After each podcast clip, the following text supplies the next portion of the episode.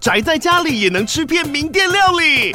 最懂吃的美食平台宅点心满周岁喽！二月二十六号至三月三十一号，周年庆消费满千折五十元，满两千折两百元，限量五十组超值组合包，原价二四九九元，特价二四零零元，搭配专区优惠再折两百元。鱼子烧麦、老爷叉烧、鲜肉汤包、墨西哥起司煎饼，交朋友来家宅着吃更好吃。马上点击链接探访宅点心。FM Taiwan。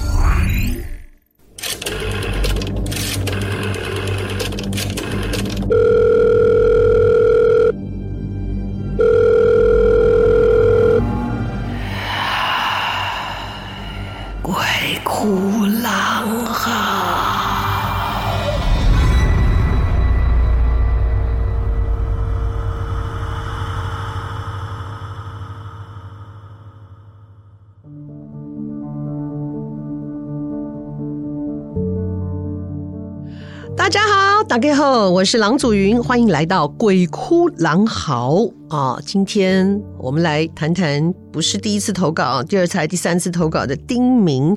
哇，之前我们听过他的故事，他本身就是一个非常敏感的体质，所以他呢去住一个新的地方，或者是去旅游啊，总是会碰到一些我们看不到，可是他的感受却非常强烈的一些灵异的经验啊。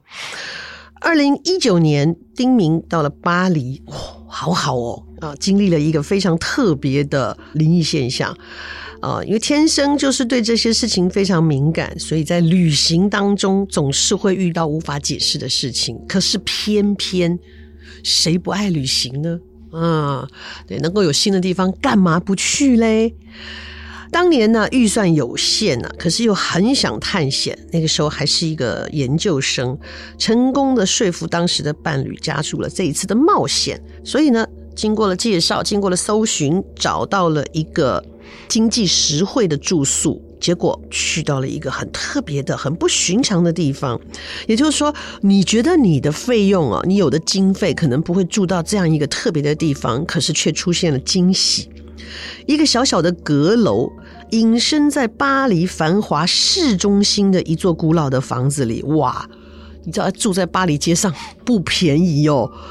巴黎呢，它是一个充满历史感，同时又非常新潮的一个地方。哈，它是这新旧相聚会的一个地方，所以这就是让它的气质变得很特别。那一个充满历史感又充满了非常时尚的一个城市，它见证了很多个不同时代的房屋，当然也特别的多啊。当然，一个城市里面有有钱人，也有普通的人啊。然后他们进到这个老房子里的时候，可能里面也没有什么人在住了吧？空气中弥漫着一种诡异的寂静。那对于身体敏感的丁明来说，总是觉得。好像有什么看不见的事情要发生了。一开始，他们走进了自己的小阁楼，哦，走进去有一种奇异的感觉的时候，可能想说，这毕竟都飞了十四个小时嘛，啊，在这个十四小时的飞行，然后再到你落地之后，你还要搭车，哇，绕来绕去，终于找到了这一个定下的这个小房子，时间一定很长，可能是因为疲惫吧。这个房子还有一个很特别的地方啊，让他感觉特别的神秘。有一扇通往阁楼的门，绕过了房子其他的部分，也就是说，这个门是专门针对直接去阁楼的。那这个房子的其他部分可能也就不方便让别人参观了，只出租了这一个阁楼。小小的阁楼里面，墙上贴着有十九世纪风格的壁纸。如果喜欢看十九世纪的这种欧洲电影啊，或者什么，你会知道那个年代比较流行那一种颜色浓墨重彩的，然后呃很很比较深的一些颜色，比较华丽感啊，比较深沉华丽感的这样的一个壁纸啊，你你去看那个小罗伯·大尼演的那个福尔摩斯，你就知道了，颜色都是那种比较暗，比较不是这么明亮的感觉，比较厚重啊，所以这个十九世纪风格的壁纸呢，就创造出一种阴暗的氛围。诶，我们非常敏感的丁明。感觉到了一种没有办法解释的压力，一时之间，好像这个小房间里面充满各位，充满看不见的实体。这种不安的感觉让他越来越难受。后来呢，虽然很累啊，他还跟他的这个同行的伴侣说：“ 我们是不是应该要尽早离开这里？”好，他这个伴侣对于他呢常常呈现的，或者是常常诉说的这种超自然现象，一直都保持着怀疑的态度。他就跟他说：“哎呀，旅途劳顿啊，哈，所以呢，你一定是因为旅行带来的，还有你这个人过度迷信，也说不过他。房子都定了，可能时间也不早了，于是呢，简单的收拾一下行李就过夜了。那天晚上到底发生了什么？丁明叙述着一个非常生动的梦境，把他带进了这个房子里不同的年代，在那里。”黑暗中有十九世纪的壁纸，而且还挂着一些穿着欧洲贵族服饰的黑白肖像。这个环境围绕着他，而在这样诡异的环境当中，突然出现一个穿着十九世纪法国服饰的女佣，沿着走廊不停地奔跑。他双手掩盖着脸，丁明没有办法辨识他的追逐者到底是谁。也没有办法看清他的样子，可是却有一种无法解释的冲动驱使着他跟着这个女佣疯狂的逃亡，所以他没有办法看清他的长相，也不知道他慌慌张张的是在躲避谁的追逐，但是就是有一种没有办法解释的冲动驱使着丁明跟随着他疯狂的逃亡，哇！后面有人追着，还看不出来。奔跑当中，这个女佣停了下来，然后，身为第三者的丁明就看到一个拿着锋利刀子疯狂挥舞的男人在接近他。这个一直捂着脸的女佣，因为害怕，把手放下来，结果他脸上的皮肤居然就这样恐怖的剥落下来。因为这个男人已经剥去他脸上的皮，所以他拿手按着，而且呢，凶手越靠越近，越靠越近，打算用他手上的刀结束他的生命的时候，不啷刚刚刚刚刚刚刚刚刚，什么声音呢？手机闹铃突然间剧烈的响了，把他给吵醒了。因为做了这个梦啊，跟着这个女佣跑了一夜。所以躺在床上的他呢，疲倦不已。他的伴侣去淋浴的时候，他眼睛还闭着，但是他却知道自己是清醒的。在哗哗的水声，像是背景一样，他听到一个又冷酷又陌生的声音，用法语跟他说早安。”他的伴侣在洗澡，谁会在他旁边跟他说早安？这个声音。遥远、陌生而诡异。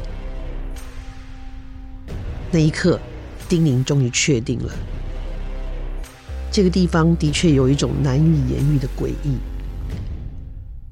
虽然呢，跟他一起来的这个伴侣呢，对于之前他所说的这一切啊，特别特殊的现象，总是觉得哎荒谬、不屑一顾。可是这一次，居然呢。也面有难色的，终于坦诚，他也做了类似的梦境。而面对这样的一个状况，你觉得你还有胆子再住一夜吗？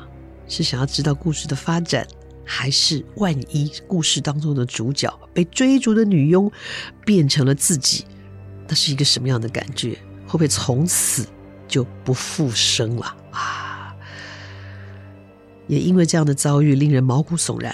丁明跟他的朋友决定多花一些钱，去住一个不会让人觉得站立不安的地方，重新找一个新的住所。其实大家如果常常看一些呃，就是讲到这种灵异经验的节目啊，或者是一些影像啊，也是会有一些。呃，民俗专家会提到一些禁忌嘛，哈，比方说你去住饭店啊，不要住最角角的那一间呐，哈，那个通常都卖最晚才卖出去，是因为啊，等等等，哈，我觉得也不用紧张了。你去住宿的时候，哈，就是从俗吧，哈，就敲敲门呢，拍谁哈，我来给好药，阿里麦闹哈，大部分人不会碰到什么事，可是很奇怪，这个故事居然让我想起了杜子春。你就会想，杜子春是谁呀？是歌手吗？哈，不是，他是一个 在清朝年间的，啊，不是清朝，唐朝的唐传奇里面出现的一个。笔下的人物啊，然后关于这一个这一个杜子春这一篇故事，到底作者是谁，一直都有一些争议啊。据说是一个叫李复言的人，而且这个杜子春也因为日本的芥川龙之介先生有曾经借用杜子春来写过一个小说啊，然后所以大家容易搞混啊。不好意思哈，杜子春不是日本的作品，它是我们唐朝的时候唐传奇作品。据说这个人是北周哈隋年间的一个世家子弟，因为不善经营，然后又过度的挥霍，再加上身边有许多人帮他一起花钱，对，这就是我们平常说的狐朋狗友哈。当你有钱的时候，他就黏着你，公子公子的叫着；当你没钱的时候呢，哈，哎，那就是孙子孙子的对待你哈，很不一样。结果他真的把他所有的家产都败光了，都快连房子都快没有了。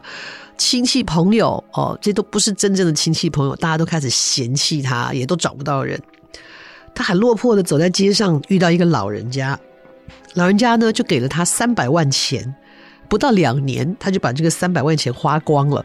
可能对于这个币值，大家现在很难想象，也就是说，以前的一文钱就可以买一个饼，这种算法哈，那一文钱就可以买十文钱是一一一两嘛啊，他给他三百万钱。也就是说，他其实拿了三十三十万两银子，那个意思哦，很多诶，两年花光光哦，因为那个钱一拿来呢，那那些联络不到的啦，找不到人的啦，对他不屑一顾的朋友，又通通回来拍他的马屁啊，这种故事常常都听到哈。结果在他落魄的时候，这老人这次给他更多了，给他一千万钱，他又开始花天酒地，旁边有很多的人帮他一起花钱，又花光了。老人再出现，给他三千万，所以这次啊，第三次了。这个杜子春心里想：哎呦，我总不能，我跟人家也也也非亲非故的，他对我这么照顾，从三百万钱到一千万钱，到现在三千万钱，我怎么还能这么恬不知耻的按照从前的生活？他也没打算再继续结交那一些呢，对他啊态度始终变来变去的朋友亲戚啊。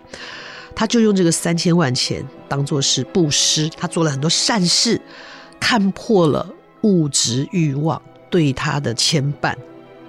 哎，结果这个老人看到他整个转变心性，觉得嗯，你应该已经看破了尘世了。就把他带到了华山上，要去炼丹啊！不，不是要拿他来炼丹呐，哈，就是 其其实我们以前讲炼丹，觉得哇，好像好厉害，好神奇哈，可能还要用人血什么，就想太多。它其实就是一种冶金技术的前身嘛，就把一些矿物丢到里面，看会出现什么。所以我常常都在想说，以前那些人所谓的尸解成仙呢，哈，尸体不败，说不定其实是重金属中毒。然后身体就没有腐烂啊！好，谁知道？好了要相信的人就相信。但是呢，他要求这个杜子春要帮他看守他的炼丹室，而且还跟他说，在这个炼丹室你看守丹炉的时候，不管你身边发生的任何的事情都是幻象，你绝对不能出声音，好，否则你会害到我，我我会受伤，也无法成仙哈。所以他在这个守丹炉的过程当中啊，他呢就看到了暴风雨啊侵袭，他始终坐在那里一动不动。接下来是毒蛇猛兽对他的侵袭，咬他、吃他哦，然后然后毒发各种的状况，他依然端坐不动。后来幻象一直出现，他后来就变成了一个老婆在他身边，然后就有金甲战士啊，一个神严刑拷打他的妻子。虽然他看的心里很不忍，泪如雨下，但是他还是不开口。这个金甲神大怒，就当他的面把他给杀了，就把他自己杀了啊！都是幻象。这幻象当中，他死了以后，灵魂下了地狱，阎罗王啊，各式各样的刀山油锅、车这个腰斩、车斩这种的虐待，他一样不说话。所以阎罗王很生气。就把她转世变成一个美女，从小身体病痛不断，还依然不开口。她不说话，她就是不说话。虽然她很美，但是她后来遇到她的丈夫哈，也不介意她是哑巴，然后就娶了她，婚后也都蛮蛮幸福的。但是，唉，你知道，男人的嘴啊，嗯，骗人的鬼啊！前面说娶她的时候，我不在乎你是哑女，你安静这样更好，不会听到你的唠叨。几年以后，他就觉得你为什么不跟我讲话？你为什么不开口？你是不是看不起我？结果他还是不说话，因为他后来生了小孩，说原来会爱她一辈子的老公，一气之下就抱着他们的孩子威胁她说：“你讲不讲话？你不讲话，我就把孩子摔死。”她看着这一切的发生，她还是不说话。就就在这个老公把孩子举起来往地上一摔，脑浆迸裂的时候，还是忍不住大喊了一声，哗，一下子所有的幻象都破了。原来发现自己还在炼丹室，啊，这丹炉也裂了，里面一片焦黑，乱七八糟的。是老人跟他说：“哎，炼丹失败哦，害我也不能成仙。而且呢，这个杜子春还要重新回到人世间啊，继续他的这个人生旅程。”他非常的愧疚，一直很想跟这一个这个老人、这个道士、修道者道歉，再也找不到他的踪迹，饮恨而归了。那后来杜子春到底怎么了？故事也没有说哈。那当然。你要讲的话，嗯，这故事的意喻啊，它它其实跟修道很有关系。就是你真的要成仙，你真的要变成跟人不一样的话，人世间的七情六欲要看破。最后他始终没有办法脱离他对孩子的这一种啊如慕的这种情感，最后还是啊了一声。呃，人真的很难看破了。就其实其实你把它当成一个小说来看啊。传奇本来就是小说的前身哈，啊，你把它当做一个小说来看，但是真的很精彩。你看这个故事到芥川龙之介都会想把它拿来改编哈，而且对这个故事原先我们在传奇里面写的这个抑郁呢，他做了一些不一样的看法。但是据说好像有人混淆，就觉得杜子春是芥川龙之介写的。你你说他是个日本人，干嘛写一个我们历史里面的故事，还写一个华人啊？杜子春，他为什么不叫他呃什么什么什么桑哈？对，所以他是借由这一篇唐传奇来改编的，呃，蛮有趣的。就讲到幻象，当然我不是说我们的这个丁明他看到的是幻象哈，因为对于看不见的人来说。或是不相信的人来说，哈，有有这样子体质的人，身边如果没有一个体谅他的人，常常会被别人误认为他真的精神状况跟别人不太一样。但是这个很难分辨，因为有些时候可能真的是病因上的问题。只要是不影响生活，在这个世间上本来就有很多我们未知的领域，从科学的角度来看也是。好。好，我觉得大家互相体谅，只要没有什么任何的伤害啊，就把他所看见的这一切当做是一个有趣的现象就好了。好，我讲的好轻松，怎么可能有一个人看着一个方向，看着一个你看不到的东西，说那边有一个人在看我们，你怎么可能会笑得出来了？好，好了，互相体谅了。OK，因为我也是那种不小心就会 touch 到的人，所以我很理解，然后所以我不太跟人家。讲我现在感受到的东西，通常都会离开现场，或者我才会说刚刚那里不太对劲。嗯，有机会再跟大家讲我感受到的那种不对劲，哈，然后的事后验证都是真的有些不对劲。今天是来自于丁明的故事，哈。你有什么故事想跟我们分享吗？有什么特殊的经历吗？好，也欢迎大家来投稿。FM Taiwan 有一个投稿专区，欢迎大家来哦。然后你也可以给我们评分啊，有什么意见也可以告诉我们。今天的鬼哭狼嚎在这里跟你说再见。啊，你后面的是谁？没有啦，我吓你的啦。